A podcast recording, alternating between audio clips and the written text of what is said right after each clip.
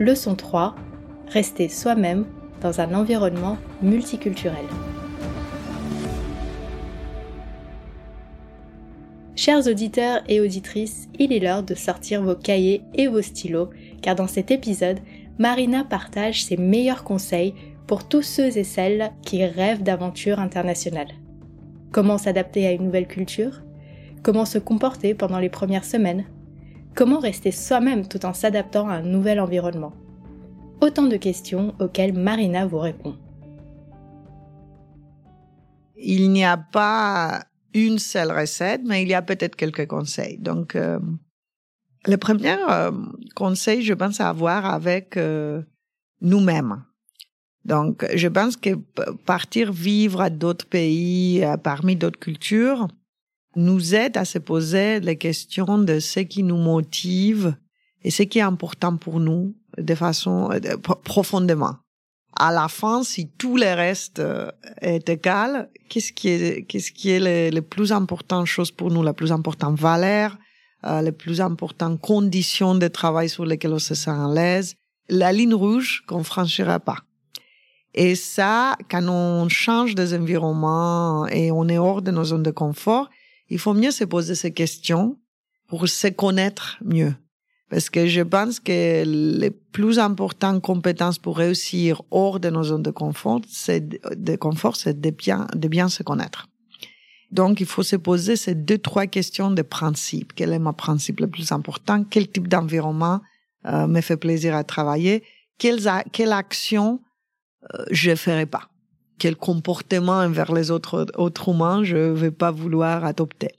Donc, à partir du moment où on sait quelles sont ces deux, trois choses très importantes pour nous, je pense que c'est important dans les premiers six mois, je dirais, d'introduction dans un nouveau environnement, de poser les bonnes questions aux autres avec vraiment envie de comprendre comment ils fonctionnent et qu'est-ce qui est aussi important pour eux et d'écouter la réponse.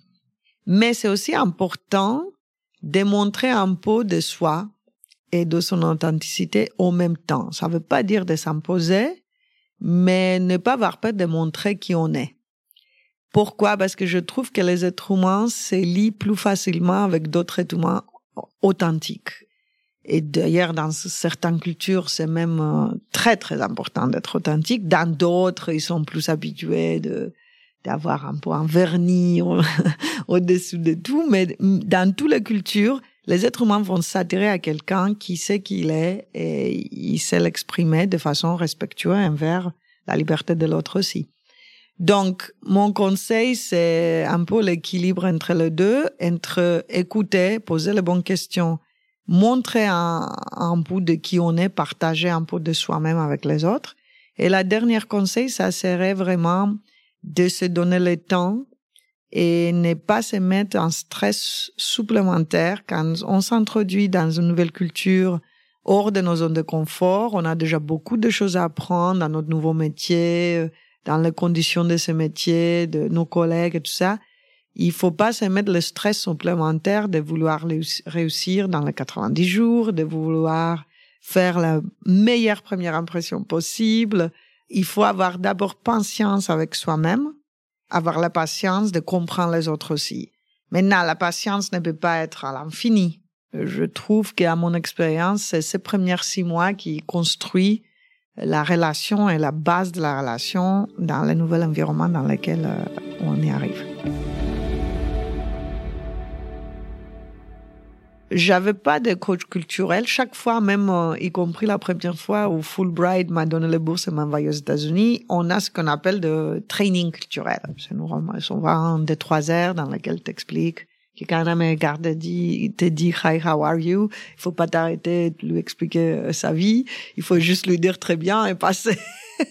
Donc, c'est ce type de choses qui t'expliquent euh, que tu dois pas être très très proche aux gens. Quand tu es méditerranéen, tu penses que tu peux être plus proche que l'Ouest, par exemple, pense que tu peux être.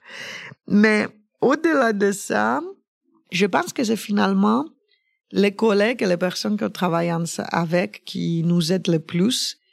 Et je trouvais que c'est toujours bien d'identifier une ou deux personnes dans chaque situation professionnelle dans laquelle on est auxquels on pense qu'on peut faire confiance, ou même si c'est tout début, on ne sait pas si on peut leur faire confiance, auxquels on, peut déjà observer qu'ils ont un point de vue, une façon de voir les choses qui est très différente de notre.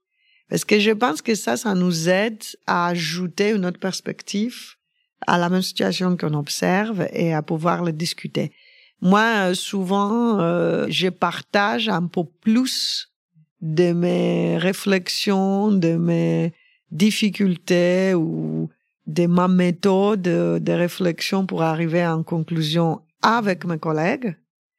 Parce que ce type de discussion, je trouve que ça m'aide à, à voir les réactions, à voir comment je peux peut-être euh, ajuster si nécessaire ma réflexion. Donc, euh, ça peut paraître des fois déroutant de partager ces, ces réflexions, mais moi, je trouvais que c'est aussi une méthode de, comprendre mieux les autres. S'adapter aux spécificités culturelles de chaque pays et de chaque collaborateur n'est parfois pas suffisant. Il y a une autre culture avec laquelle il faut parfois apprendre à jongler, celle de l'entreprise.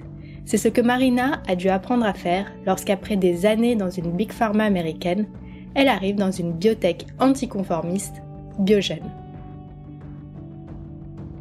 Quand on travaille dans les pharma, il y a bien sûr les règles comme ils sont partout, dans la biotech aussi, dans l'industrie pharmaceutique. Mais il y a une façon conventionnelle de faire les choses. Quand on travaille dans des entreprises qui ont 150 ans d'histoire, ils nous disent toujours, euh, nous on fait toujours comme ça. Donc il, y a toujours un peu plus de de batailles et de débats à faire pour essayer quelque chose qui n'était pas fait avant, même dans une industrie innovante comme la nôtre. Quand on est dans une biotech, et dans le cas de Biogène c'est le cas, on apporte de mon expérience jamais une question avec la réponse non. C'est toujours euh, regardons, essayons de comprendre pourquoi tu veux le faire. Est-ce que ça va avoir un impact intéressant? Et c'était très agréable pour moi, avec ma nature un peu plus sortir de sentiers battus, rebelle, de revenir, de dans un environnement qui euh, plutôt encourage ça, ou à la limite met moins des obstacles à, à cette tendance et profite de cette tendance parce que les biotech, par leur agilité, par le fait qu'on a des équipes plus petites ou des histoires aussi plus courtes, je pense qu'on est un peu plus ouvert euh, d'esprit à de différentes façons d'aborder les choses. Merci d'avoir écouté cette leçon du podcast Mentor. Ce podcast est produit par Medcheck Studio, le premier studio français spécialisé dans les podcasts santé.